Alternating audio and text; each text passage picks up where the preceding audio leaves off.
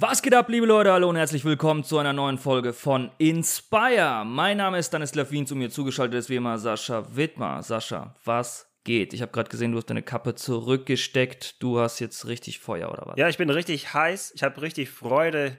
Ich habe richtig Bock auf diesen Podcast. Und vor allem habe ich richtig Lust, Special zu starten. Und zwar hast du ja in der letzten Folge über Namen so ein bisschen gelästert, ja, diese bibeltreuen Namen. Äh, alle heißen Markus oder wie auch immer. Und ich erwarte ja in etwa einem Monat ein Kind, und das ist ja dann auch sehr bedeutsam, dem Kind einen Namen zu geben. Und du nennst es Zippora, wie die Richtig. Schwester oder die Mutter von Mose oder so. Naja, so ähnlich, ähnlich. Jedenfalls das, nicht Zippora. Ich habe äh, nicht in die Bibel geblickt, sondern in das Stammbuch der Familie, das meine Frau und ich an Jesu. Hochzeitstage bekommen haben. Okay. Was hast du gesagt? In das Stammbaum Jesu hast du geblickt. Ja, das ist, die Namen lesen sich ähnlich. Jedenfalls ist hier ähm, in diesem Stammbaum sind Namen vorgeschlagen, die wir unseren Kindern geben können. Und das ist auch eingeleitet mit folgendem Sätzen. Die Wahl der Vornamen. Immer wieder gibt es ratlose Eltern, wenn einem Kind ein Vorname beigelegt werden soll, beziehungsweise mehrere Vornamen beigelegt werden sollen. Also beigelegt klingt schon krass. In so einem Zettel legst du mit rein in die Krippe. Ja, ungefähr so. Dann kann sich das eins aussuchen, so. so ein Beilegzettel. Oh Ja. Mann. Also, sehr viele Eltern möchten ihren Kindern schöne und sinnvolle Vornamen geben. Man sollte daher auch nicht wahllos einen Vornamen wählen, sondern dem Vornamen tatsächlich nachgehen und sich etwas dabei denken. Ausgefallene Vornamen sollten vermieden werden. Man sollte immer bedenken, dass die Träger ausgefallener Namen darunter zu leiden haben, und zwar ihr ganzes Leben lang. Wow, wow, wow. Ach spürst, du Scheiße, den, ey. spürst du den erhobenen Zeigefinger? Mhm. Gehen Sie deshalb so sorgfältig wie möglich zu Werke und legen Sie den Vornamen bzw. die Vornamen rechtzeitig fest. Also bitte nicht erst äh, bei Geburt und auch die Eltern da draußen, die sagen, wir wollen vorher nicht wissen, welches Geschlecht es ist. Das funktioniert ja so nicht, denn sonst kann man ja gar nicht rechtzeitig einen Namen ähm, festlegen. Oder man wählt zwei, das geht natürlich auch. Ja, sonst, sonst gibt's nachher so Diskussionen. Ja, aber ich bin ein großer Fan von Herr der Ringe. Ich will, dass mein Sohn jetzt Sauron heißt. Boah, das wäre brutal. Aber möglich wäre es, wobei ich glaube, es gibt auch manche Namen, die werden dann abgelehnt. Also mein Favorit in, in den Bibel-Clash-Namen ist ja immer noch Nebukadnezar. Bin ich gespannt, wie du dein Kind mal irgendwann nennen wirst, wenn es dazu kommt. Jedenfalls kannst du in das Stammbuch der Familie blicken, in dem heißt es, in diesem Stammbuch der Familie finden Sie nachstehend ein Verzeichnis der gebräuchlichsten Vornamen mit kurzen Erläuterungen. Geben Sie Ihren Kindern Vornamen, die Sie verstehen und die auch später Ihre Kinder verstehen und erfreuen werden. Also es ist so zukunftsweisend jetzt einen richtigen Namen beizulegen. Naja, Ich finde es sehr interessant, dass du dir das überhaupt durchgelesen hast. Ich finde das ja jetzt schon sowas von langweilig. Ja, das Beste kommt doch erst, wenn man sich Okay. dann nämlich die gebräuchlichen Namen mal durchliest, die da vorgeschlagen werden. Also, wie wär's mit Eckehard? Nicht Eckart, sondern Eckerhard. Eckehard. Oder Eckehard. wie wär's mit Godehard? Gode. Oder wie wär's mit äh, Dankwart? Oder Degenhard? Oder Degenhardt. Ich, ich hoffe, uns hört kein Degenhardt gerade zu. Aber Degenhardt, du bist eine hältst- geile Sau. Was hältst du von Mamertus, der Kriegerische? Oder Matus. mh, Pankratius, über alles herrschend. Pangasius. Pankratius. Oder ein bisschen brasilianisch angehaucht Reinaldo, der starke Herr. Nee, Entschuldigung, das ist der Richard, der starke Herr. Der Reinaldo ist durch Rat waltend. Fußballgott. Ja. Ja. durch Rad halt. Es ging aber auch Xistus, der Feine. Oder wenn es ein Mädchen wird, lass mich mal blicken. Was haben wir hier? Die Bad Bell. Okay, noch nie gehört. Die Blandina. Dies ist nämlich die Schmeichelnde. Oder wie wär's mit der Burghild? Die Schützerin im Kampf. Alter. Also ganz ehrlich, nach diesem ganzen Vorwort, was sie da erzählt haben zu, ihr müsst euch vor, vorher auf jeden Fall Gedanken machen und dann schlagen die solche Namen vor.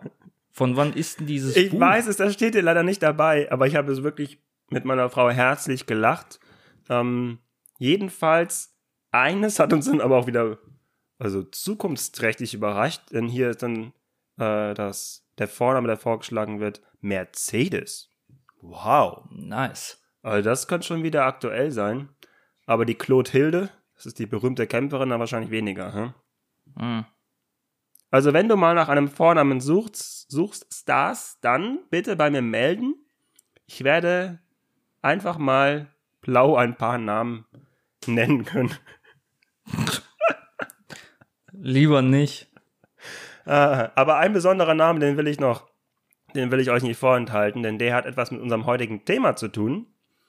Und zwar der Vorname Venja mit V soll laut Vorname.com, das ist ja aber auch eine tolle Quelle, äh, heißen die Vergebende. Und um Vergebung soll es heute in diesem Podcast gehen. Eine, eine Sendung, die uns beiden, eine Folge, die uns richtig wichtig ist. Und wir haben die ja so ein bisschen aufgebaut an zwei Beispielen. Das heißt, ähm, es gibt zwei Themen, die wir beispielhaft exemplarisch angehen wollen. Einmal das Thema sich selbst vergeben. Dazu gibt es ein Beispiel von Stars. Und dann noch anderen vergeben. Dazu gibt es dann ein Beispiel von mir. Und das ist mir ganz wichtig am Anfang zu sagen. Dadurch, dass wir das exemplarisch angehen, heißt das natürlich auch, dass all diese Worte keine Allgemeingültigkeit haben, sondern ja, Vergebung ist, glaube ich, sehr, sehr vielschichtig, kann sehr individuell und subjektiv erlebt werden und von daher äh, wäre mein Wunsch, euch einfach eine Spur zu legen, sodass ihr vielleicht Bock habt, darüber nachzudenken. Genau, also wir wollen, wir wollen einfach einen Erfahrungsbericht, einen persönlichen Erfahrungsbericht von uns weitergeben, der uns geholfen hat, eben zu vergeben. Und ich denke, dass Vergebung auf jeden Fall ein, ein sehr, sehr wichtiger Schlüssel zu ähm, einem gesunden Herzen ist. Und ihr kennt das alle, wenn ihr irgendwie Gräuel hegt gegen jemanden, der euch vermeintlich irgendwas getan hat, was nicht so okay war. Und ähm, ihr schleppt das halt jahrelang oder wochenlang oder vielleicht äh, wirklich jahrzehntelang mit euch mit. Und ähm, ja, ihr wisst selber, wie sich das anfühlt. Also das so, so, so Hass oder vielleicht auch gar nicht Hass, sondern Gräuel oder sowas, das frisst sich echt ins Herz rein und das lässt einen schlecht schlafen und man hat einfach keine Ruhe. Also man wird immer wieder zurückgeworfen in diese Situation und dann ähm, erwartet man vielleicht so eine Art Entschuldigung oder sowas und dann, damit sich die Person einfach bei euch meldet und in, in, in vielen Fällen weiß die Person noch nicht mal, dass ihr einen Groll gegen sie hegt. Und deswegen ist Vergebung eigentlich so eine Art ja, Bewältigungstherapie. Also Vergebung geschieht oft auch, ohne dass die Person adressiert wird. Also ohne dass sie überhaupt weiß, dass ich ihr vergeben habe. Ja, richtig. Und das bringt ja schon ein bisschen auch die Perspektive mit rein, dass Vergebung echt etwas mit uns zu tun hat. Vergebung ist nichts irgendwie, in dem wir Schwäche offenbaren, sondern äh, tatsächlich etwas, in dem wir unsere Stärke zeigen können zur Selbstheilung. Und ja, wir sind ja schon jetzt einige Monate miteinander unterwegs. Und das eine Beispiel und auch das, was ich dann nachher bringen werde, das, das haben wir auch schon ja oftmals miteinander besprochen. Und erzähl uns doch und den ZuhörerInnen doch mal, äh, ja, was, was du teilen möchtest, was dein Beispiel zur Vergebung ist. Ich springe in meine Geschichte und dafür muss ich ein bisschen weiter ausholen, denn der Kern hat sich eigentlich ereignet in meiner Kindheit. Und ähm, ich bin in einer großen Familie aufgewachsen. Wir sind acht Personen, also ich habe noch einen Bruder und vier Schwestern und natürlich meine beiden Eltern. Und ich bin der älteste von allen. Das heißt, mein Bruder, der ist vier Jahre nach mir geboren und dann ging es so im zwei bis drei Jahrestakt. Und ähm, er ist auch mein einziger Bruder. Und früher war es bei uns halt oft so, und dass er natürlich als jüngerer Bruder will er ja oft mit dabei sein. Ne? Und dann haben, haben wir irgendwie im Dorf haben wir äh, Freunde gehabt und der ähm, mein Kumpel, der war genau in meinem Alter, auch mein Jahrgang und sein Kumpel war in seinem Jahrgang. Und die haben uns immer bitterböse genervt, weil die immer mit uns abhängen wollten. Die sind uns draußen hinterhergelaufen. Also ihr müsst wissen, wir haben mein Bruder und ich, wir haben uns ein Zimmer geteilt ähm, eine Zeit lang und das war auch für mich schrecklich, ne, weil so ein kleiner Bruder, der hat mich damals halt irgendwie super genervt. Den will man nicht bei sich haben, oder? Den will man nicht bei, also vor allem wenn man vier Jahre auseinander liegt, mhm. dann ist das irgendwie noch so ein Quälgeist, weil wenn du, wenn du zehn bist oder zwölf und schon so anfängst zu denken, dass du erwachsen bist mit zwölf, dann ist er halt noch acht, ne, und dann ist das immer so der kleine Pisser, der einfach nervt und der keine dann bist Ahnung du mit hat. in der Pubertät und der er weiß dann gar nicht, wie das Wort geschrieben wird. Ja, genau. Oder du kommst halt in die Pubertät und dann hast du halt so einen kleinen Bruder irgendwie an der Backe, der dich äh, wirklich die ganze Zeit nur nervt. Und der will halt immer dann ins Zimmer. Wir haben dann irgendwann getrennte Zimmer gehabt und dann will er immer ins Zimmer rein. Und ich habe ihn eigentlich mein Leben lang, also zumindest als wir Jugendliche waren und Kinder waren, habe ich ihn abgewiesen. Also ich kann mich, wenn ich mich zurückentsinne, kann ich mich an keine Situation erinnern, wo ich ihm, vielleicht mal als wir ganz kleine Kinder waren, aber sonst ich kann mich an keine Situation erinnern, wo ich ihm mal gut zugesprochen habe oder ihm Anerkennung geschenkt habe oder ihn mal bewusst mitgenommen habe und gesagt habe, hier, komm mal mit, lass mal zusammen was machen oder so. Ich meine, es hat sich natürlich ergeben. Wir haben auch zusammen gespielt, dann zu viert im Wald oder was weiß ich, zu fünf, zu sechst, aber meistens war es am Anfang eher so widerwillig. Und ähm, das hat mich irgendwann später, also ich hatte als Jugendlicher und Kind kein besonders gutes Verhältnis zu meinem Bruder. Das hat sich natürlich im Erwachsenenalter hat sich das gebessert. Also ob man dann 30 ist oder 26 oder 31 und 27 wie in unserem Fall, dann ist das nicht mehr so weit auseinander. Und irgendwann hat es angefangen so an mir zu nagen, dass ich halt zu meinem Bruder einfach so scheiße war. Und ich war immer scheiße zu ihm. Ja, und es hat mich total verfolgt. Also für mich war es schon fast wie so ein Trauma. Und dieses Trauma, das hat mich begleitet bis in meine Ehe hinein eigentlich. Also ich habe mit 23 geheiratet und selbst da war es immer noch so, dass ich wirklich ab und zu so Tage hatte oder Momente einfach, wo, wo mich dieses Thema wieder so gepackt hat und ich, es tat mir so leid in dem Moment, es tat mir so leid, dass ich ihm nie die Anerkennung geschenkt habe, die er einfach nur vielleicht gebraucht hätte oder auch einfach nur Liebe mhm. oder einfach nur, weißt du, ihn mitgenommen oder so. Das heißt, erst im Alter kamen diese Gefühle hoch, gar nicht so als Jugendlicher? Nee, erst später. Also erst wirklich im Alter dann. Und hast wo wir uns halt auch angefangen zu verstehen. Also, ne? Ja. Aber wenn du sagst, das hat sich bis in die Ehe hineingetragen, heißt das dann quasi so zeitlich gesehen oder wirklich, dass es Auswirkungen auf deine Ehe hatte auch? Nee, Auswirkungen hat das keine, aber es hat sich halt so hineingetragen, dass ich dann schon mit meiner Frau oder Freundin vorher zusammen war und dann haben wir sogar schon geheiratet und es hat mich halt immer noch irgendwie hm. nicht losgelassen. Ne? Und ich hatte immer noch immer noch ein scheiß Gewissen einfach, ne? Und das hat immer an mir genagt und ich hatte ich hatte Momente, wo ich wo ich mich so zurückversetzt habe und also ja, wie soll ich das ausdrücken? Wir hatten, also als, als Kinder und Jugendliche erfährt man natürlich auch so ein bisschen körperliche Gewalt. Also nicht, dass wir uns so hardcore geprügelt hätten, ne, aber so schon, dass der eine den anderen irgendwie so genervt hat und dann hat man dem ein Eisbein verpasst und er hat halt geheult. Natürlich war ich körperlich ihm ja immer überlegen, weil ich ja vier Jahre älter bin als er oder zumindest als Kinder und Jugendliche war ich ihm körperlich über, überlegen. Jetzt wiegt er, glaube ich, 20 Kilo mehr als ich und ist 15 Zentimeter größer. Genau, jetzt traue ich mich Aber nicht. Aber du gehst mehr. ja auch ins Fitnessstudio, das könnte das wieder ausgleichen. Oder geht er auch? ja, ne, der ging mal. Ja, jetzt aber nicht mehr. Ja. Ja, er hat nämlich auch eine, eine, Tochter bekommen und seitdem kein Fitness mehr. Also Sascha, dich, äh, dich erwartet.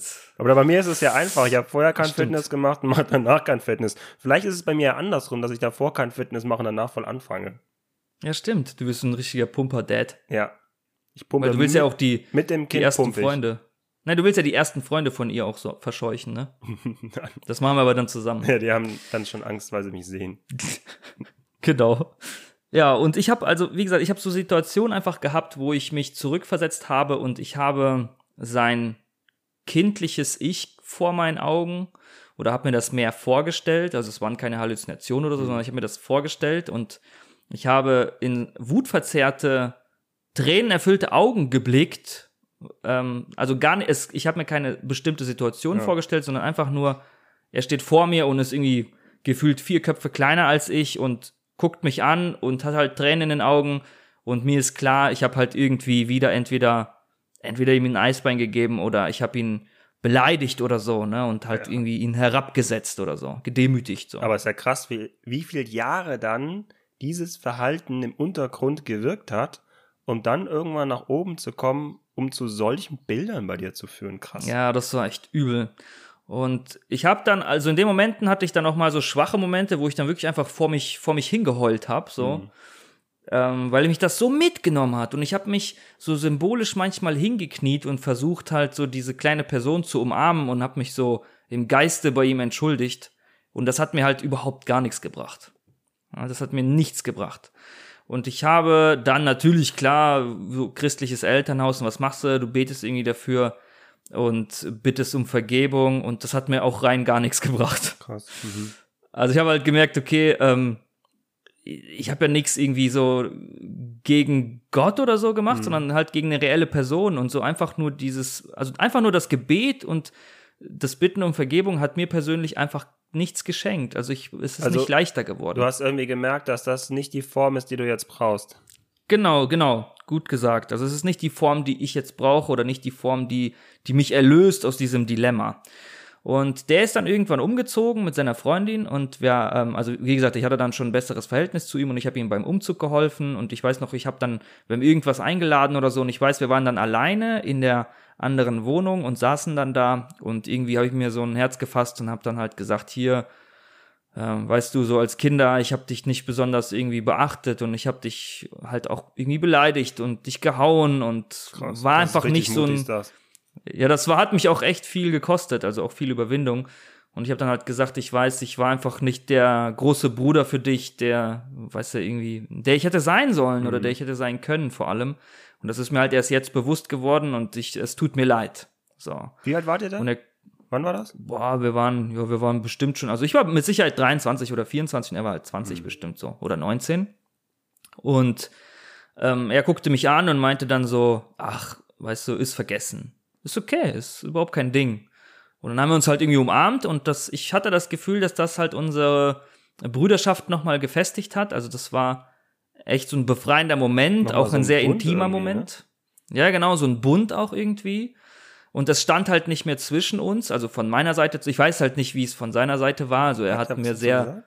Nein, nein, nein, es war sehr locker. Ich weiß nicht, ob er vielleicht was hätte sagen also wollen. Also hat er irgendwie auch sowas gesagt in Richtung, ja, ich weiß, was du meinst?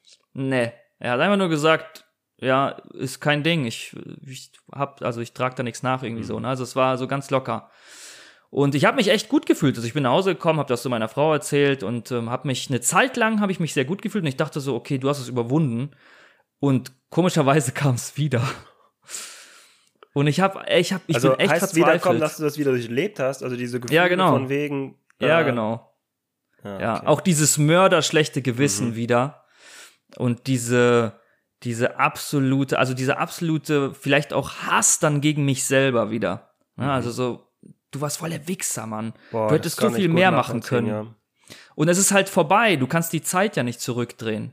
Du kannst es ja nicht ungeschehen machen und du kannst ja nicht irgendwie.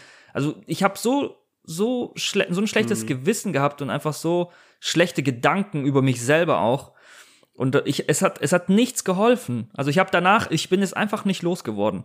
Und ich habe echt gedacht, so, ja, was soll ich denn noch alles machen? Also ich habe schon irgendwie, kann, ich, ich habe das ja selber durchlitten. Ich habe mich bei ihm entschuldigt. Ich habe mich sozusagen bei Gott entschuldigt. Und das alles hat mir nichts gebracht. Was soll die Scheiße? Und ähm, irgendwann, also jetzt eigentlich, seit wann, seit wann gehen wir miteinander? Also wir gehen miteinander ja, doch, seit, seit neun Monaten, Jahres, oder? oder? Ja, ich glaube sogar Jahr? Dezember oder November, ja, ich glaube ja, schon. So. Ja. Auf jeden Fall, ähm, ich, ich fasse mich kurz. Du hast mich irgendwann angesprochen, ey, wie wär's denn mal, wenn wir uns einmal in zwei Wochen oder einmal in drei Wochen oder so treffen und einfach miteinander quatschen, so was bei dem anderen los ist. Weil du sagtest damals, ich glaube, ich habe da so ein paar Sachen so, so, an denen ich heilen möchte und ich brauche für den Heilungsprozess irgendwie einen Buddy, mit ja, dem ich genau. das teilen kann. Ne? So ungefähr zusammengefasst, sage ich jetzt mal. Und ich habe dann gesagt, ja klar, lass mal machen. Und ich hatte aber irgendwie das Gefühl, ich habe überhaupt nichts zum Heilen. Also wo will ich denn heil werden? Und wir sind dann öfter äh, spazieren gegangen und ich habe diese Geschichte, habe ich bis zu dem Tag, habe ich niemandem erzählt. Also niemand wusste das, halt außer ja mein Bruder, Frau, bei dem ich ja. mich entschuldigt habe und meine Frau. Und irgendwann habe ich sie dir halt erzählt und habe dir ja auch von meinem Trauma sozusagen erzählt und dass es irgendwie alles nichts bringt und äh, auch total einfach ja furchtbar ist so für mich. Und irgendwann hatte ich ähm, wieder oder wieder mal eine, eine Gottesdienstleitung. Und Gottesdienstleitung bei uns in der Gemeinde, für alle, die gerade zuhören, ist so, so ähnlich wie eine Moderation. Also ich bin kein Prediger oder sowas oder kein Pastor, sondern ich leite so ein bisschen durch den Gottesdienst. Und die Predigt war, ging um das Thema Vergebung. Und ich habe halt überlegt, so, ähm, ja, wie kann ich denn zu dieser Predigt überleiten? Und während dieser Überlegung kam mir einfach die, der Gedanke, okay, du musst diese Geschichte irgendwie erzählen. Natürlich kurz gefasst. Also jetzt meinst ich, im Vorhinein. Oh, in Vorbereitung. Ja, genau, im Vorhinein. Mhm. In der Vorbereitung. In der Vorbereitung, ich muss diese Geschichte irgendwie erzählen. Ähm, vielleicht ist das nochmal so ein Punkt, dass ich irgendwie an die Leute gehen muss oder so, damit es mir besser geht. Und ich habe in der Vorbereitung habe ich gemerkt, dass der Punkt, ich weiß nicht, wie es dazu kam, also es waren halt Gedanken, ich weiß nicht, wie, ähm, also was das jetzt ausgelöst hat, aber ich habe gemerkt, dass ich mir in all den Jahren einfach nicht selber vergeben habe. Und dass das mein Problem war. Du hast eine Person also, vergessen in der Liste. Ja, genau. Und ich habe alles irgendwie getan, was ich tun konnte. Ich habe nur mir selber nicht vergeben. Und ich habe mich halt die ganze Zeit dafür geschämt und die ganze Zeit auch selber dafür verachtet und mhm. so. Und das hat mich nicht losgelassen. Und als diese Erkenntnis kam, habe ich mir einfach selber vergeben. Also wirklich so wie es klingt, ich habe einfach gedacht, ja Mann, das ist es. Das ist es. Ich vergebe mir selbst. Aber weißt du vielleicht, äh, woran das liegen könnte, dass du nicht an dich selbst gedacht hast? Weil mhm. du dich vielleicht als Täter gesehen hast, dem die Vergebung auch nicht zusteht. Irgendwie ja, so bestimmt. In, die, in, diese Richtung. Du hast halt immer an das Opfer in diesem Sinne gedacht. Und was kann ich tun, damit das Opfer irgendwie, damit es dem wieder gut geht? Und äh, dann war es vielleicht, das ist ja nur eine Annahme, vielleicht gar nicht naheliegend gewesen für dich, quasi an den Täter an dem Fall zu denken. Ich kann es dir gar nicht hm. so genau sagen, aber das wäre vielleicht auch so eine Erklärung, ja. Auf jeden Fall ist dann diese, diese ganze, ja, lass mich sagen, Last oder diese, diese schlechten Gedanken, die schlechten Gefühle, eigentlich das ganze Trauma war weg. Also von dem Moment. Und das ist noch gar nicht so lange her passiert. Und ich habe das dann auch tatsächlich in der Gemeinde erzählt und ähm, bin dann auch da zu dem Schluss gekommen, so Leute, manchmal hängt's, dass wir uns selbst nicht vergeben können oder zumindest das auch teilweise nicht wissen. Und wir schleppen jahrelang so eine Scheiße mit uns rum. Und das Rezept dazu wäre, uns selbst zu vergeben. Amen. Und diese Erkenntnis. Echt mal, ja, ey. Was war mit der Erkenntnis? Ja, diese Erkenntnis will ich einfach mit euch äh, Zuhörerinnen und Zuhörer einfach teilen, mhm. weil vielleicht kennt das ja ein oder andere von euch. Also bei mir waren es halt wirklich Jahre. Also jetzt diese diese ultimative Vergebung, die habe ich erst dieses Jahr erfahren. Und ich bin jetzt 31 und das Ganze ist ja passiert. Also bis ich so ein schlechtes Gewissen habe, da war ich wahrscheinlich das, das erste Mal ungefähr vielleicht 20 oder so, ja. Also so 10, 11 Jahre nagt es jetzt bestimmt an mir. Und ich möchte euch das einfach sagen, dass damit ihr vielleicht auch nicht so viele Jahre irgendwie durchmacht. Also ganz klar, jede, jede Geschichte sieht anders aus. Und es kann sein, dass, dass vielleicht dieser Ansatz von mir dem einen oder anderen nichts bringt. Aber vielleicht auf der anderen Seite jemand, der, der so ähnlich empfindet und jetzt mal so einen Gedanken hat und könnte vielleicht was damit anfangen sogar. Deswegen, deswegen erzähle ich euch das heute. Aber ich glaube, da können viele was mit anfangen, denn so familiäre Dinge gerade, die sind richtig krass. Äh, ich glaube, wenn viele Menschen aufeinander hocken, dann kann es nur zu solchen, ja, Erfahrungen kommen, die, ja, gehören leider auch mitunter dazu, zum Großwerden und, und Altersunterschieden und sowas. Ähm, und von daher glaube ich, ist diese Selbstvergebung ein großes, großes Thema, über das wir vielleicht wirklich zu selten sprechen. Und wo du denn gerade deinen Bruder angesprochen hast, da kam es mir selbst. Also ich bin der kleinere Bruder, mein Bruder ist viereinhalb Jahre älter, also genau umgedreht. Mhm. Und ich war immer so ein richtiges Arschloch zu ihm. Also er mit Sicherheit auch zu mir. Also das kann man, glaube ich, gar nicht wegsprechen. Aber was ich den verbal um die Ohren gehauen habe, und ich wusste immer, was seine Schwächen sind ähm, und habe ihn quasi da genau in die Wunde reingerieben. Also ich war so ein richtiges Arschloch. Das kann man ja. auch nicht anders sagen. Ja.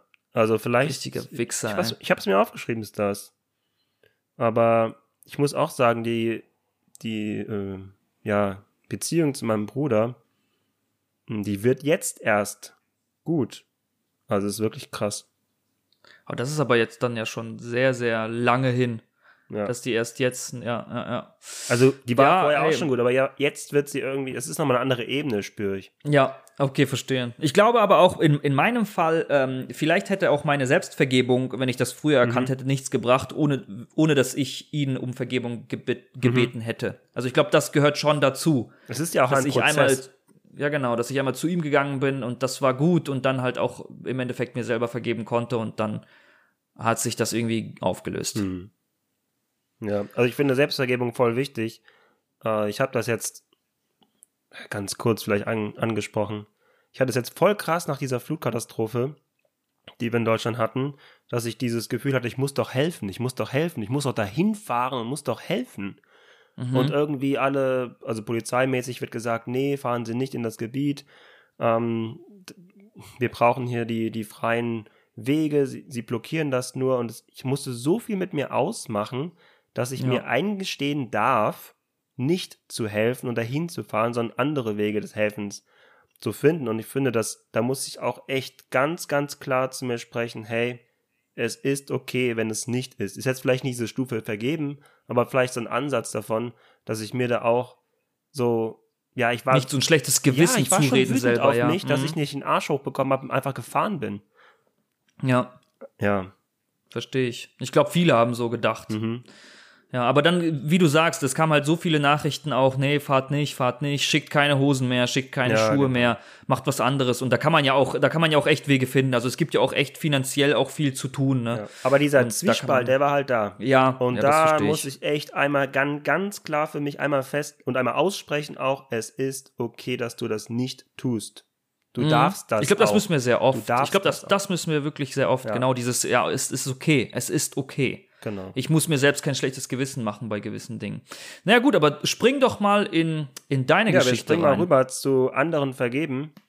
Ähm, du hattest ja jetzt eine Perspektive aufgemacht, dass du vergibst ähm, dir selbst, aber eigentlich ja sozusagen jetzt in deiner Geschichte so ein bisschen äh, der Täter warst, wenn man das mal dieses Bild auf, aufbauen will, Täter, Opfer.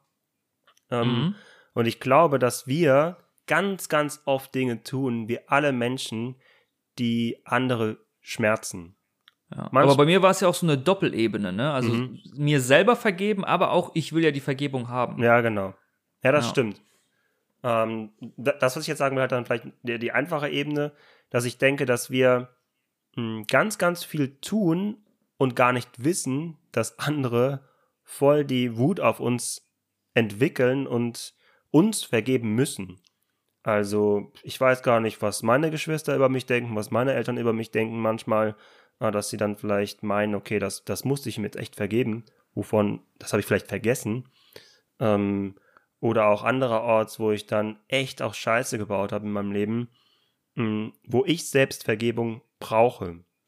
Ich finde es aber auch in der Familie oder im Familienkontext immer hundertmal schwerer, Mhm. irgendwas anzusprechen als sonst wo. Im Freundeskreis oder bei der Frau oder auf der Arbeit oder egal wo, kannst du auf einmal locker mit den Leuten reden und dann in der Familie, wenn irgendwas schief hängt, dann, oh Mann, ey, das, dann, dann plappert man da vor sich her und Ja, es irgendwie ist, ist- doch alles heile Ist Welt. so so, ne? unmittelbar alles, ja. Ja, ja, das ist echt schwierig. Dann hau ich mal meine Geschichte raus, die habe ich letztes Jahr erlebt. Und ja, ich vermute, dass ich aufgrund des Verhaltens eines anderen Menschen sehr krank geworden bin im letzten Jahr. Und da will ich euch ein bisschen in die Geschichte mit reinnehmen. Und zwar hatte ich letztes Jahr ein Gespräch, das war im Februar, mit einem anderen Menschen. Und der hat mir über zwei Stunden lang gesagt, was ich alles falsch mache. Und man muss sich ja so vorstellen, das war eigentlich kein Gespräch, sondern eher so ein Monolog. Also von Interaktivität war da wenig. Äh, Ich musste eigentlich zwei Stunden lang zuhören, was diese Person zu mir sagt. Und Und es war nicht positiv. nee, das war ganz Ja. und gar nicht positiv. Also das war der Hate-Talk schlechthin. Und Warst du darauf vorbereitet? Also Nee, genau. wusstest du, dass du schlecht bist? über, Also schlecht im Sinne von, dass du irgendwas Scheiße gemacht Also hast? ich, das war so, dass ähm, dieses Gespräch war auf neutralem Boden. Das heißt, ich bin zwei Stunden dahin gefahren, sodass ich schon dachte, ah, mal gucken, was da jetzt kommt.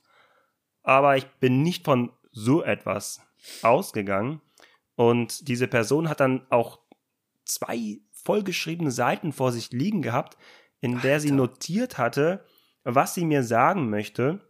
Und das war irgendwie so im Sinne einer Anklageschrift zu verstehen, die mir dann verlesen wurde. Also das war wirklich nur zuhören, was dir vorgeworfen äh, ja, wird. Und manch, bei manchen wusste ich schon, okay, ja, das konnte ich mir denken. Aber bei vielem, das hat mich sowas von überrascht. Also ich konnte in der Situation auch gar nicht darauf reagieren, weil es so, ja, Du überhaupt wurdest richtig überrumpelt so. völlig, also wirklich schlecht hin. Ja. Also man muss sich das wirklich so vorstellen.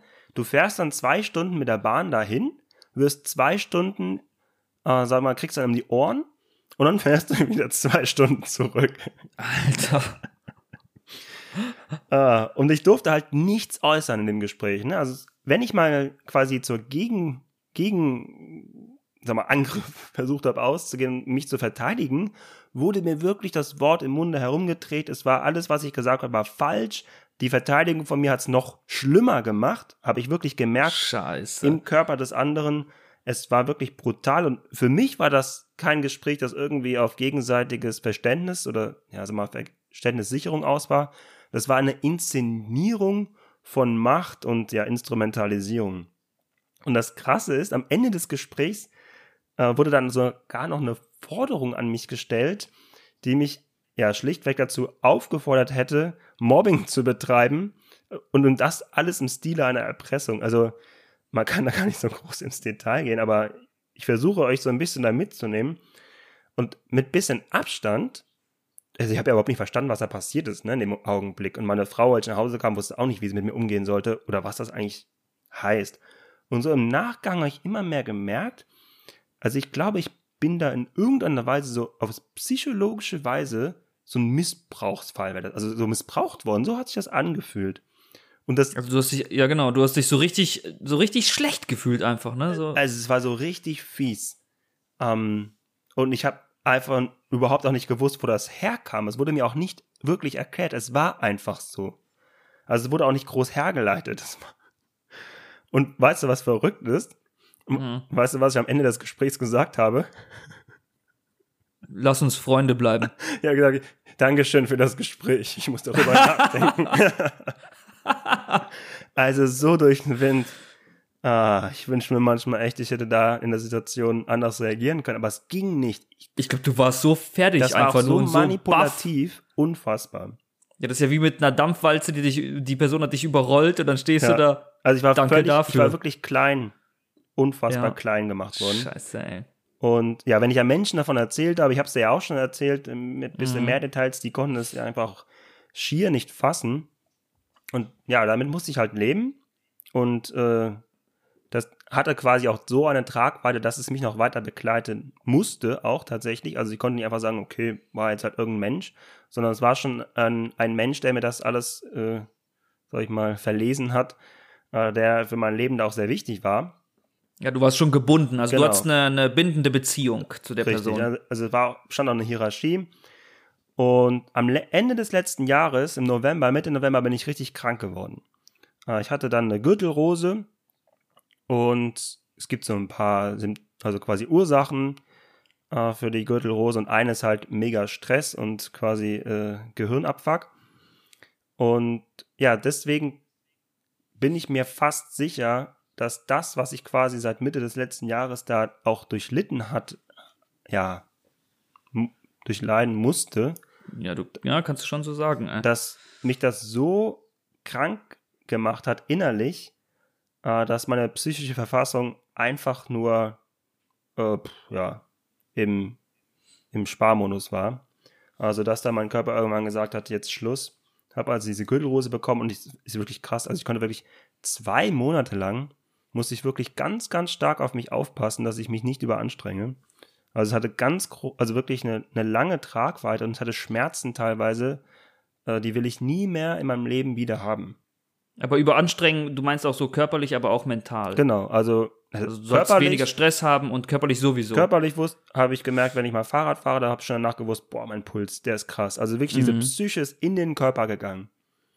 Ähm, also es war eine richtig, richtig beschissene Zeit die ich dann, ja, na, nach diesem Gespräch, aber auch dann gab es nochmal ein, nee, das war ja im Februar, genau, also nicht Mitte des Jahres, Mitte des Jahres, letztes Jahr war dann nochmal ein Telefonat, das war ähnlich beschissen. Mhm. Ja, das ging dann äh, nicht zwei Stunden, sondern drei Minuten, aber auch da habe ich nichts sagen dürfen, auch noch vor vollendete Tatsachen gestellt. Ähm, ja, und das ist richtig krass gewesen, was da quasi mit mir passiert ist. Und das hab's, ich habe mir das ja nicht ausgesucht, diese Erfahrung, ne? Also die wurde mhm. quasi von außen an mir vollzogen und das ist ja auch einfach nur mega ungerecht. Also man muss vielleicht so dazu sagen, die Leute, die, die, ich weiß nicht, ob ihr euch vorstellen könnt, worum es so im Ansatz geht, aber es ist halt so eine eine ne, ne, ne, ne Stresssituation, aber diese Beziehung ist bindend. Also du hast mit der Person zu tun, genau. weil du es musst. Also muss. du kannst überhaupt nicht sagen so, okay, ich habe ich hab keinen Bock mehr, ich gib mir das nicht mehr, sondern nein, du musst mit der Person ja. zu tun haben und du hast halt erstmal so eine auf die Fresse bekommen und dann halt und dann mit diesem Gefühl darfst gelassen. du dann, da, ja genau, und mit dem Gefühl, ja. richtig. Und du damit musst warst du schon oft, äh, ja, du warst schon oft wie so ein, wie so ein Schluck Wasser in der Kurve. Ja, genau. Das, ja, ja, ich erinnere mich zurück. Ey. Und ich habe mir also quasi Ende des Jahres, letzten Jahres, dann vorgenommen, was will ich eigentlich 2021, wie will ich 2021 am Ende des Jahres darauf zurückblicken und habe mir halt gesagt, ey, das Wichtigste ist jetzt innerlich zu heilen. Also das ist wirklich mein Vorsatz, wenn ich mal das Jahr 2021 beendet habe, will ich zurückblicken und sagen, hey, du bist innerlich geheilt. Ähm, ja, und ich musste halt, ich bin quasi in einen Prozess gestartet, der Selbstheilung und habe innerhalb dieses Prozesses gemerkt, dass Vergebung ein ganz, ganz wichtiger Schlüsselfaktor ist, den ich ja brauche, um das alles auch für mich zu verarbeiten. Und ähm, ja, ich kann letztlich sagen, ich habe dieser Person vergeben, was aber nicht die Schmerzen wegmacht. Ne? Also das nur weil ich quasi dieser Person vergeben habe, heißt das nicht, dass die Schmerzen nicht mehr da sind. Und wenn ich jetzt auch davon erzähle, dann spüre ich das auch körperlich. Und ähm, das ist etwas, woran ich noch sehr, sehr lange quasi arbeiten muss. Und ich bin mitten im Prozess. Aber ich habe halt für mich entschieden, dass ich dieser ja, Person vergeben möchte. Und aber für mich einfach nochmal wichtig zu sagen, die Vergebung, das bedeutet ja dann nicht, dass ich die andere Person ändere, sondern es hat ja wie bei dir so diese, diese subjektive Perspektive, weil ich halt für mich klar war, ich war mir im Klaren, da bin ich auch total dankbar für, dass mir das klar war, dass ich durch die Vergebung äh, mich selbst verändere. Ne? Aber ich wollte auf gar keinen Fall zu einem Menschen werden, werden, der durch Bitterkeit, die in einem groß wird, vielleicht irgendwie zum eigen, also selbst zum Arschloch wird und dann ja, lebe ich da irgendwie bitter vor mir hin und habe selbst dann keine Fröhlichkeit mehr, so in dem Sinne. Also das wollte ich ein nicht. Alter Grumpy genau. Man, ey. ey diese Vorstellung ja. hatte ich auch. Ich habe gesagt, nee, das geht nicht. Ne? Also die, ich, ich lasse es quasi nicht zu, dass das, was mir angetan wurde, dass das so eine Kraft entwickelt.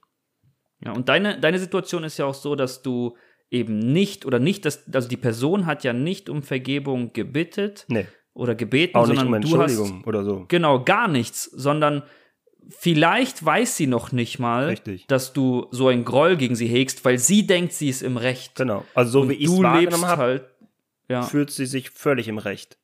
Ja, und du hast halt, also du, du lebst mit so einer richtig miesen Situation und ich glaube, voll wichtig ist es in deiner Situation gewesen, diese Entscheidung zu treffen, okay, ich möchte vergeben. Ja. Und auch zu wissen, das ist ein langer Prozess, aber ich möchte vergeben und das ist halt, das ist ja dieser Bewältigungsprozess dann auch, um diese Gefühle loszuwerden und auch irgendwo innerlich heil zu werden. Mhm. Und ähm, ich glaube auch, ich hätte sehr lange oder würde sehr lange warten darauf, bis quasi um Entschuldigung gebeten wird. Und ich gehe ja. sehr fest davon aus, dass es niemals passieren wird. Äh, von daher hatte ich eigentlich für mich nur die Wahl, ähm, das in mir eine Kraft entwickeln zu lassen oder dagegen quasi in dem Sinne anzukämpfen, dass ich dem, dem Stachel, der da in mein Herz gesetzt wurde, rausziehe, dann ist quasi die Wunde noch da, aber diese Waffe ist weg, die, ja. das hat sich wirklich, ja, so angefühlt. Und seitdem ist es so, dass ich, ich würde es so beschreiben, ich lebe in so einem Spannungsfeld. Auf der einen Seite ist das Mitleid dieser Person gegenüber, also ich wirklich auch Mitleid. Mhm. Und auf der anderen Seite aber auch Wut. Das heißt, mh, auch jetzt habe ich in der, Ver also ich habe ja die Vergebung schon ausgesprochen. Ähm, es ist aber so ein Prozess. Genau, halt, aber ne? ich spüre immer noch auch ähm, teilweise Wut in mir und ich will auch diese Gefühle nicht unterdrücken. Ich will denen auch Raum geben. Ich glaube, das gehört dazu und es ist auch total wichtig für mich gewesen, eine Phase zu haben, in der ich diese Wut auch ausdrücke, mit anderen darüber spreche und dann einfach mal rauskacke. Ne? Ja. Also ähm, ich glaube. Das ist aber auch wichtig, Mhm. also kurz, kurz eingrätschen, das ist super wichtig auch zu verstehen und sich vor Augen zu führen, dass Vergebung manchmal ein sehr langer Prozess sein kann. Also es ist nicht immer so wie damals auf dem Spielplatz irgendwie, man hat sich aus Versehen äh, Sand dem anderen in die Augen geschmissen und dann haben die Eltern das gesehen und so, ey, du musst Entschuldigung sagen, dann gehst du hin, hey, tut mir leid und die andere, das andere Kind weinte so ein bisschen dann so, ja, ist okay und dann gibt man sich die Hand und man ist irgendwie wieder beste Freunde. Also es gibt einfach Situationen, dann, da dauert es, auch bei dir ist es ja, ist es ja jetzt auch in die Jahre, ne? Das ist über jetzt, ein Jahr, ja. Ja, über ein Jahr. Und manchmal ist es ja einfach wirklich ein mega langer Prozess und lasst euch da nicht beirren, dass so ein Gefühl auch mal nicht verschwindet, dass wenn Mhm. du irgendwo in deinem Zimmer sitzt und sagst, okay, ich vergebe dieser Person und rechne nicht damit, dass das Gefühl sofort weg ist. Kann auch wenn du sein. irgendwie betest. Es kann natürlich Muss sein, nicht. aber ich, ich will dazu sagen, dass es einfach, es, es kann normal sein. Also es muss nicht sein, dass da jetzt noch irgendwie was, was rumhängt an dir oder so. Oder auch wenn du, selbst wenn du ein Gebet sprichst, so wie, bei, wie es bei mir war, und es kann trotzdem sein, dass es nicht weg Genau, ist. du und du machst stellst dir die Frage, falsch. warum? Also nicht Genau, du machst in, diese, falsch. in diese Position kommen, was mache ich falsch, dass es nicht weg ist. Du hast gar Genau. nichts falsch gemacht. Auf gar keinen Fall. Ähm, an dir wurde etwas gemacht und damit arbeitest du gerade und du bist da mitten im Prozess drin und das hat halt verschiedene Seiten und bei mir ist es halt dieses, dieses Mitleid- und Wutding und ich habe auch heute noch Gedanken wie, äh, das werde ich dir niemals verzeihen ne? und dann denke ich wieder, nein, ich habe vergeben, ich bleibe dabei, das ist eine Entscheidung gewesen, ich bleibe dabei, das ist auch wichtig für mich, das zu, zu, quasi zu sagen, das war eine Entscheidung, die ist getroffen, die wird nicht zurückgenommen. Das heißt, wenn diese Gedanken wieder hochkommen, dann wieder klar zu sagen, nein, stopp, da ist eine Grenze. Auch wenn sie da sind, ne? Die will ich gar nicht Mhm. klein sprechen, aber ich will auch durchaus äh, dann eine Grenze setzen. Und ja, gern hätte ich auch mal genug tun. Ne? Also wie oft habe ich daran gedacht, das, den Spieß mal umzudrehen und ihr irgendwie der Person. Vergeltungsmäßig. Ja, ne? schon durchaus. Also wirklich mal von oben herab zu sagen, wie, denn, wie die Welt denn aus meiner Sicht aussieht, damit denn die Person auch spürt, was ich durchleiden musste. Ähm, Mhm. Genau. Und andererseits hat, Auch das, andererseits aber hat, auch das absolut Ja, verständlich und auch, auch. normal. also es, ich rate wirklich auch davon ab, mir hat's geholfen und mir hilft es auch weiter. Es ist wichtig halt nicht darin, sich zu verfangen. Genau. Also so in Hass Das und halt Gräuel zur und so. Genau, genau. Das darf nicht zur Bitterkeit werden und du darfst nicht anfangen, so, so, weiß ich nicht, Vergeltungsfantasien da dich reinzuleben und dich reinzusteigern, weil Genau. das packt dich halt echt noch in so einen, in so einen drei Meter tiefen Sumpf rein, ey. Ja, und diese Gedanken bekommen ja auch echt Macht über dich. Also irgendwann Ja. tust du Dinge, die du später auch bereust vielleicht. Ähm, ja, und andererseits hatte ich halt dieses Mitleid, ne? Wo mich andere Leute auch gefragt haben, "Ja, bist du denn bescheuert? Jetzt denkst du auch noch, wie sich diese äh, Person dabei fühlen könnte. Aber das empfinde ich echt auch heute noch, weil ich mir so vorstelle, ich versuche mich dann in den Menschen hineinzuversetzen und dann denke ich mir, das kann doch nicht, was ist in dieser Person oder im Leben dieser Person passiert, sodass es so weit kommen konnte. Das kann nur etwas sehr Schlimmes sein und deswegen tut sie mir echt leid, die Person. Mhm. Und das ist wirklich nicht einfach dahergesagt, sondern das spüre ich wirklich, dieses Mitleid dieser Person gegenüber, dass sie keinen anderen Ausweg gesehen hat, als mir quasi das Verhalten, ja, an den Tag das ist zu voll schwer, das ist voll schwer, an diesen Punkt zu kommen. Mhm. Also jemanden, der dir, der dir Schlechtes getan hat, diese Person versuchen zu verstehen und nachzuempfinden, ist Aber eine ganz starke Weißt du, was Sache. mir ganz, ganz stark geholfen hat? Und jetzt hau ich mal diese Nachfolge-Sachen raus. Also, Ja. was mir persönlich geholfen hat, war wirklich mein Glaube. Mhm. Weil ich an einen, sa- sag ich mal, auch Verhalten, Verhaltensleitlinie glaube, von der ich überzeugt bin und ich dann auch an mich selbst den Anspruch setze, die anderen Menschen gegenüber zu bringen, auch Menschen, denen, ähm, die mir vielleicht nicht so nett gesonnen sind. Und ich habe an der Vorbereitung nochmal die Bergpredigt gelesen. Das ist eine, eine Predigt von, von Jesus. Äh, ich habe es jetzt im Matthäus-Evangelium gelesen, in den Kapiteln 5, 6 und 7. Also wirklich, haut die euch mal rein, auch wenn ihr vielleicht gar nicht glaubt. Das sind wirklich Lebensweisheiten. Man muss auch nicht immer alles annehmen, aber das tue ich auch selbst nicht, was da drin steht. aber viele Aspekte, die mir wirklich auch so ein Bild von, auch so ein idealistisches natürlich, romantisierendes Bild vielleicht auch äh, zeigen, aber ein Bild, an das ich glaube. Ich will da mal ein paar Punkte nennen. Und zwar erstens, ich glaube an, an einen Gott, der mich tröstet. Äh, ich glaube an eine schöpferische Kraft, die über dieser Welt steht. Das heißt, mit meinem Frust, den brauche ich quasi nicht in Gegenattacke ja, umleiten, sondern ich kann mit mhm. diesem Frust, den ich spüre, zu Gott gehen und ihn auch diesen Frust und diese Trauer äh, bringen. Ja, und dann, auch so ein Bewältigungsschritt. Mhm. Also für mich war das total wichtig, quasi da auch einen, einen Empfänger zu haben. Wirklich ja. eine, eine für mich ja Person. Und zweitens, ich glaube an einen Gott, der ja für den Frieden eines der höchsten Gebote ist. Ja, und wenn sich diese höhere schöpferische Kraft nach Frieden sehnt, dann will ich das halt auch versuchen, äh, nach diesem Streben, nach diesem Frieden zu streben. Äh, das heißt, wenn Frieden eines der höchsten Gebote ist, das für mich total sinnvoll ist und sinnvoll erscheint für dieses Leben auf dieser Welt, dann will ich auch in Situationen, in denen es mir richtig scheiße geht und denen quasi das Gegenteil von Friede ich erfahren musste, dann will ich quasi nicht ähm, ja durch Kampf oder oder sowas ähnliches darauf antworten, sondern ja, will quasi dann vielleicht auch diese Gedanken überwinden und mit Friede antworten. Ja, nicht das Kriegsball für immer genau. ausgegraben Richtig, weil so, ich ja. glaube echt auch daran, dass, dass Gott jemand ist, der Zorn nicht gut heißt. Ja, der Zorn, äh, den, den ich erfahren habe, wie gesagt, den will ich einfach nicht spiegeln, was nicht heißt, dass in mir nicht Schmerz ist.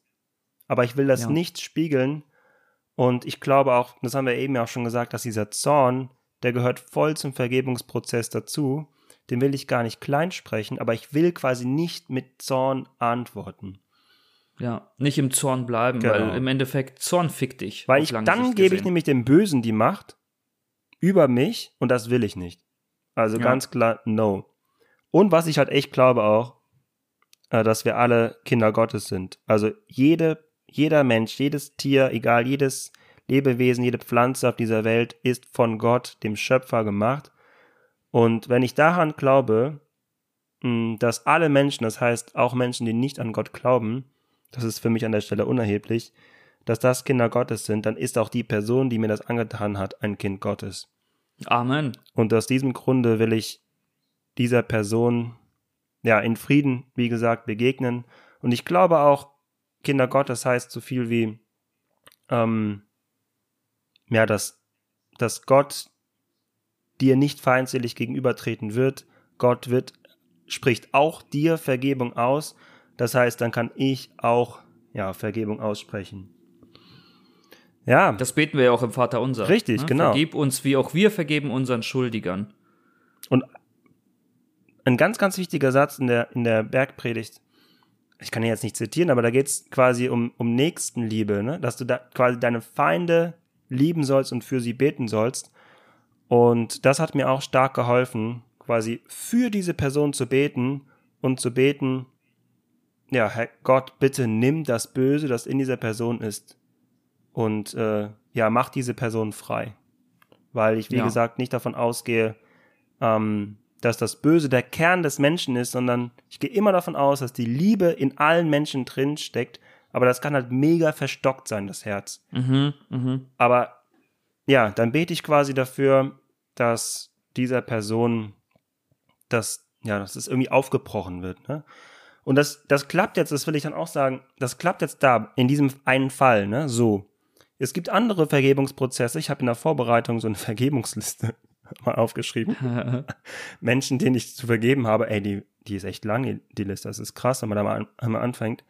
Und da habe ich gemerkt, boah, bei manchen bin ich, bin ich noch nicht so weit. Mhm. Das muss, muss noch ein bisschen ähm, quasi gehen. Das braucht noch Zeit für mich. Mm, aber bei allen, selbst wenn ich jetzt noch nicht diesen Schritt gehen kann, will ich diesen Schritt gehen. Also ich habe es ganz, ganz fest in mir drin. Das gehört quasi zu einer, zu einer Lebenskultur von mir, dass ich es möchte. Und ich weiß auch, dass ich es tue, aber ich weiß auch, dass ich es gerade nicht kann und dann ist es auch okay. Ja, also ich glaube, wenn einer noch seine, seine Big Fives noch nicht definiert hat, Vergebung ist ein, ein guter, ist mhm. ein guter Punkt, ist einer ein, ein guter Five. Absolut. Und die Folge könnt ihr euch auch mal anhören. Das ist unsere zweite Folge. Könnt ihr auf jeden Fall noch mal reinhören. Wenn ihr jetzt überhaupt nicht wisst, was Big Five, was soll denn das, hört uns unsere zweite Folge an. Äh, gar nicht so schlecht, würde ich sagen, oder? Genau. Überall zu finden, wo ihr uns gerade sowieso hört und auch auf allen anderen Plattformen. Also wir hatten jetzt, hatten jetzt zwei Beispiele. Einmal das Beispiel von dir, sich selbst vergeben, einmal das Beispiel von mir, anderen vergeben. Gibt es noch irgendwas, äh, was du unbedingt sagen wolltest, Stars, in diesem Podcast, was du noch nicht sagen konntest? Eigentlich fehlt nur noch, äh, dass ich sage, Leute, abonniert unseren Kanal, ähm, besucht uns auch auf Instagram, da heißen wir in.spire-podcast. Abonniert, äh, abonniert uns auch da gerne, schreibt uns einen Kommentar. Äh, vielleicht habt ihr auch sogar mal so einen Themenwunsch oder Themenvorschlag, worüber wir mal labern können. Lasst uns das gerne wissen. Wir stehen echt gerne in Kommunikation mit euch. Es macht uns wahnsinnig Spaß mit euch. Und ich würde sagen, das letzte Wort hast heute du. Das letzte Wort habe ich, aber davor noch einen Satz und der lautet, Vergebung betrifft uns alle. Liebt euch! Liebt euch!